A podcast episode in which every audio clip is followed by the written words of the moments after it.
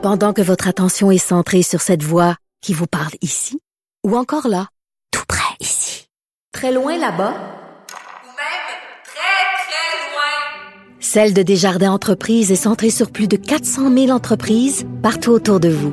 Depuis plus de 120 ans, nos équipes dédiées accompagnent les entrepreneurs d'ici à chaque étape pour qu'ils puissent rester centrés sur ce qui compte, la croissance de leur entreprise. Alors, euh, Jean-François Barry, bonjour. Salut Mario, comment vas-tu? Ça va très bien. Hey, parlez de... Dis-moi, t'as peu, t'as peu. non, non, c'est moi qui te lance ça. T'as peu, t'as peu. Wow, j'ai vu ta prise sur les médias sociaux. oh, tu as vu mon attrapé brochet, un brochet. hein? Une grosse affaire, hein? C'est du costaud. C'est mon plus gros ben poisson oui. à vie. Tu le tenais bien à part de ça? Tu l'hypnotisais de cette façon-là? C'est. Bravo. Est-ce que tu l'as mangé? C'est ça ma question. Non. Non, je dois avouer que ben, d'abord, t'as pas grand temps de prendre la décision parce que, je veux dire, soit tu le remets à l'eau, tu le remets pas à l'eau, puis ça se décide tout de suite. Mhm. Et tout ce que j'avais entendu du brochet, c'est que c'est vraiment, ça prend un pro pour fileter ça. Puis là, j'avais pas de pro, euh, ça me tentait pas d'aller voir un poissonnier, puis ça me tentait pas, moi, de fileter ça tout croche, puis manger des arêtes plein gueule. puis, euh, puis c'est lettre, hein? Fait qu'on Je la décision Mais tu peux vite. le repêcher dans deux ans pour être encore plus gros. C'est ça l'avantage. en plus. Ça, c'est ce que je dis aux dorés qui sont en bas, Oui. de, la, en bas de la grosseur. À bientôt, à la prochaine. C'est pas 2022. Non, mais euh, ouais, c'est ça. C'est, quand même sportif, là, sortir un gros poisson de même de l'eau. Là, c'est fun, hein? Puis en plus, je l'ai sorti avec un spinnerbait. C'est une nouvelle affaire que je m'étais acheté, que je m'étais fait venir en ligne d'un fabricant québécois. Tu sais, quand je l'ai ouvert, je me dis, moi, c'est bien gros, l'hameçon, tout plein de poils, l'emballage, jaune, orange et vert. Là, je me dis, ça a l'air d'un jouet plus que de quelque chose pour vraiment pêcher. Puis là, j'ai regardé un peu sur YouTube la technique, parce que c'est pour que tu passes ça dans des grandes herbes, là, tu sais. Ouais. Puis souvent, la, chez moi, c'est de la chigan que je pêchais. Là. Fait que là, tu le tires dans les herbes. Puis comme il est fait en V, mais il passe à travers le foin dans l'eau, dans l'herbe. Puis là, à un moment donné, j'ai tiré chou je suis pas amené, ça a fait... il y a, ça tire plus, il y a quelque chose qui tire contre moi. Alors On voilà. dirait quasiment que tu t'a- t'attrapes le fond. Hein? Un brochet, ça donne un coup sec. Puis, Ouais, ouais, non, c'est c'est ça. Il l'a attrapé. Là. Tu, tu te trompes pas qu'il y a quelque chose au bout de la ligne. Là. Parce qu'on a vu Laurent Duvernay-Tardif aussi. Qui Il a pêché un poisson de pêché- 500 livres. poisson de 500 livres. Juste pour te challenger comme ça. Je comprends que c'est la pêche au thon. puis que c'est Mais toi aussi, tu devais mettre la ligne à l'eau en fin de semaine avec succès ou pas? Non, ça n'a pas bien été. Euh, Quelques perches chaudes et, euh, et une, euh, pas, pas une barbotte, une carpe. Une grosse Une carpe, carpe. cela dit. là. C'est une belle prise, mais c'est une carpe pareil.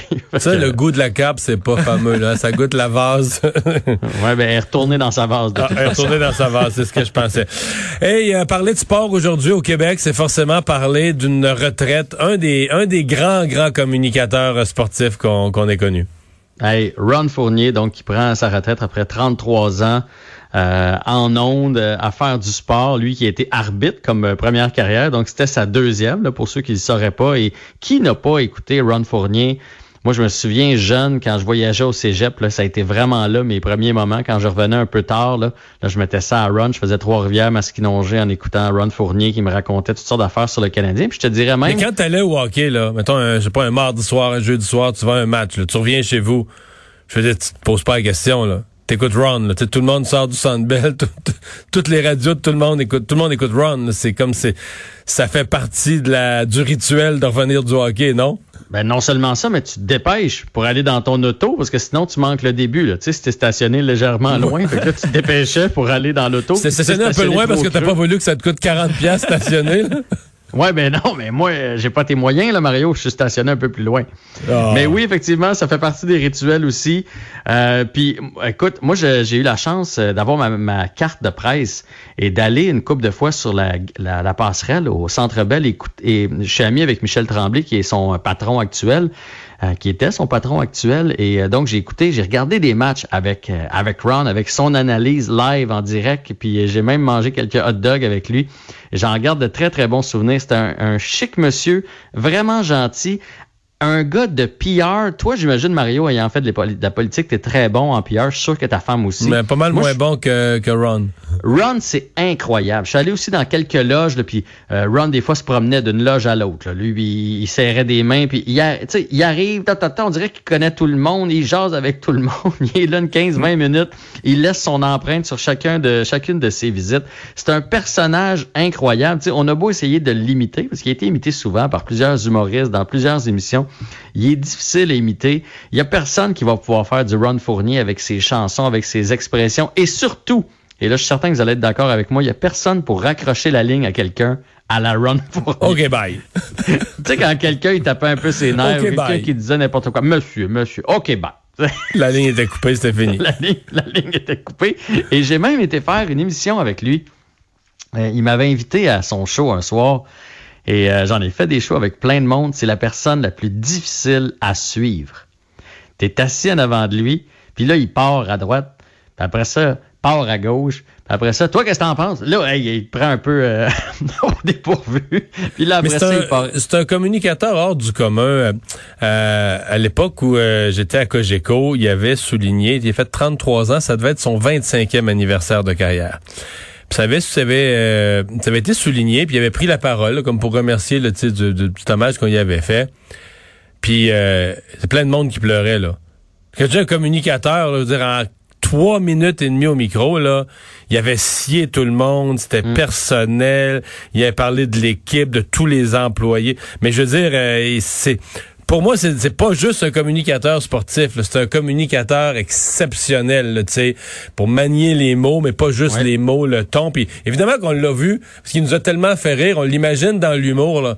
Mais quand il s'en va sur un autre registre, comme l'émotion, mes 25 ans, l'équipe, on est tous ensemble, tu sais, je veux dire, il est il est aussi efficace sur d'autres registres qu'il peut l'être à, nous faire rire, tu sais, ou à- avec ses histoires.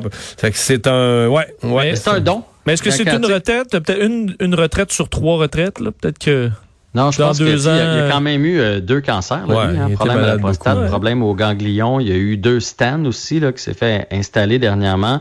Puis j'imagine que le climat actuel, tu sais, pour lui retourner travailler, on le sait, là, il il est dans le groupe d'âge un peu à risque. En plus de ça, il- d'habitude, c'est la rentrée. Là. Tu commences. Puis là, le Canadien commence. Puis tu sais, Ron, c'est pas un généraliste. Là. Oui, il peut parler un peu de soccer puis de, de football, mais c'est le hockey. Il ramène tout toujours au hockey. Il va te parler de l'impact, puis il va faire. C'est comme Carey Price, il va toujours ramener ça au hockey. Fait que là, tu y enlèves ça, parce que dans le fond, il n'y aura pas de hockey de l'automne. Euh, fait que je pense que je pense qu'il y a eu aussi Ouais. quelques petites craintes dans sa vie. Puis comme il disait aujourd'hui, euh, il reste euh, peut-être 20 ans, euh, 20 000, comme il dit. Puis dans les dernières années, il couchait 3 à 4 nuits semaine à Montréal, donc loin de sa femme. Puis il a décidé de, de profiter de la vie. Puis il fait bien, hein, parce que la vie, euh, Ouais. tu sais, je veux dire, on va le revoir, là, on va le croiser. Il va être dans différents événements, c'est sûr. Là, il quittera pas la vie Plus médiatique. du d'émissions quotidiennes à lui, là. Mais quotidienne à lui. Puis de toute façon, euh, il, en il faisait de moins en moins quand même euh, à travers les années. Dans les dernières années, il faisait plus son nombre de semaines habituel. Alors, chapeau pour cette euh, belle carrière. Un monsieur vraiment, vraiment aimable. Et 33 ans à la radio, là, faut le faire. Puis le soir, là, le, soir, les soirs de match, il y avait des codes d'écoute, là c'est pour, pour son diffuseur, là, Ron était très, très, très rentable. Parlons quand même de, de la saison et euh, on connaît la date du repêchage maintenant? Oui, ça a été avancé. euh, ben, pas de grand. euh, Ça disait le 9 octobre. là, ça va être le 6 ou le 7 octobre, la Ligue nationale qui a pris cette euh, décision-là parce que les séries vont un petit peu plus vite euh, qu'on pensait. J'imagine qu'on s'était laissé aussi quelques journées flottantes au cas qu'il y ait des cas de COVID parce que on n'en parle pas beaucoup, mais la Ligue nationale de hockey a vraiment bien réussi ses bulles. Il n'y a eu aucun cas de, de COVID, donc pas de retard. dans C'est la seule ligue hein, qui a réussi ça? Oui, mais euh, honnêtement. Dans les autres sports, ils ont eu plein de cas, des complications. euh.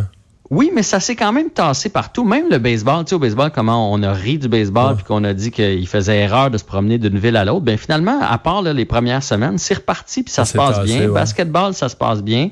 La MLS aussi, il y a eu des cas au début, mais ça a fini par bien aller.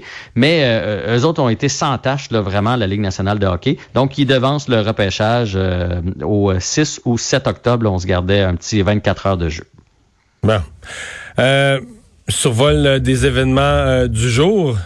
Ouais, ben on va surveiller Chapovalov, qui est le dernier Canadien en liste. Donc, il Ça n'a joue pas bien ce été soir. pour les deux précédents, là. Hein? La- la- Ben, ça, quand même, ça a pas bien été au dernier match, euh, même qu'ils ont mangé de sales raclées, mais euh, en même temps, ils se sont quand même rendus en quart de finale. Plus euh, loin de- que- ouais, c'est ça. Ouais, c'est, pas rien. Puis ça vient avec une belle bourse. Là. Je pense que c'est quand même quelque chose comme 100 000 quand tu te rends en quart de finale au US Open. Euh, Chapovalov joue contre Busta, qui est euh, 20e tête de série. Chapovalov est 12e. Donc, euh, à 21 ans, c'est quand même euh, hallucinant d'être rendu là. Donc, c'est ce soir à 21h. On va y souhaiter de passer au tour euh, suivant. Et sinon, ben, il y a le match ce soir entre les Golden Knights et les Stars de Vegas. Les Golden Knights qui m'ont fait plaisir en mettant Marc-André Fleury devant le filet. Malheureusement, malgré une superbe performance, se sont inclinés 1 à 0 lors du premier match. Mais je voyais que le- l'entraîneur de Boers, l'entraîneur des euh, l'entraîneur des Golden Knights, euh, semblait avoir des propos où il s'inquiète un peu pour son attaque. Quand tu y penses, ils ont le septième match là, ils ont performé là, ils- contre les Canucks, ils ont ils ont joué un gros match. Mais Ben, ils ont quand même juste marqué un but. Les deux autres, c'est dans des filets déserts. ouais, puis dans les quatre derniers matchs, c'est le- je me trompe juste, c'est leur seul but. Ils ont été En fait, blanchis deux fois. Exact. Ils, ont, compté, ils ont compté un but. Bon, ben après, dans le filet désert, on peut pas les compter. Puis ils se sont refait blanchir, là. Ouais, c'est Euh, un but en, en quatre matchs. euh, Ça, c'était de- supposé être une attaque explosive. Il y a quelque chose d'éteint, là. Il y a quelque chose d'éteint, mais tu sais, c'est souvent comme ça hein, quand tu te mets à serrer le bâton puis que les choses vont moins bien. Mais c'est une série, euh, tu sais, les Stars de Dallas qui sortaient de la série, une des séries les plus offensives de l'histoire de la Ligue nationale contre l'Avalanche du Colorado. Il y a eu beaucoup, beaucoup de buts qui se sont marqués. Et là, euh, le premier match 1 à 0. C'est deux équipes un peu taillées de la même façon, hein, des gros bonhommes, des grands bonhommes, euh, quatre trios balancés. Je serais pas surpris que cette série-là aille facilement en 7 en 7, pardon. Puis de ce côté-ci, là, les, euh, les Islanders contre le Lightning, je pense que le Lightning va faire juste une bouchée. On l'a vu hier, 8 à 2, le retour de Kucherov. Et je sais pas si vous avez vu sa passe Ouais, magistrale. C'est fou, là, de penser faire ça. Il se l'est, je sais Mais- pas comment l'expliquer, il faut machine, vraiment le écoute, voir. je, je sais pas, euh, je pense que les Islanders peuvent quand même rebondir puis qu'on a une série, mais quand la machine offensive, moi j'étais, après le jour de l'an, j'ai passé quelques jours euh, dans la région de Tampa Bay. Puis je suis allé voir euh, euh, deux matchs. Là. Puis je suis allé voir, peut-être tu, vas t'en souvenir, il y a un match où Tampa Bay avait rossé les Canucks 9 à 2. Puis t'avais l'impression que t'aurais dit ce jour-là que les Canucks c'était une des équipes les plus faibles, les plus faibles de la ligue, ce qui n'était pas le cas. Non. Mais quand la machine, a- ils ont compté six buts en deuxième période dans ce match-là, là, puis c'était six buts qui peuvent passer, tu comprends, dans les buts de la saison là. Toutes des jeux de fou, des passes. Mais quand la machine, hier soir c'était ça, t'as des moments. Ouais. Quand la machine offensive de Tampa Bay roule, qui se mettent à avoir confiance, d'avoir du fun à la première rondelle, puis que, euh, m'a dire une chose là. Ils peuvent compter des buts. C'est pas le Canadien, là. Ben écoute, ils en ont compté sept aussi euh, dans la série précédente. Fait que, je- dans les séries, là, c'est très rare euh, réussir à marquer sept ou huit buts. Là, les autres, ils viennent de le faire deux fois dans les six dernières rencontres. Euh, quand, quand ça se met à rentrer, puis hier, moi, je l'écoutais avec mon fils, puis des fois, il regarde des jeux, puis fait Ah, ça, ça, c'était vraiment un beau jeu. Là, il arrêtait pas de le dire. Hey, t'as-tu vu ce qu'il était? Hey, t'as-tu vu ce qu'il a fait? Hey, t'as-tu vu comment ils se sont retrouvés sur la patinoire? Puis là, quand ça se met à aller vite,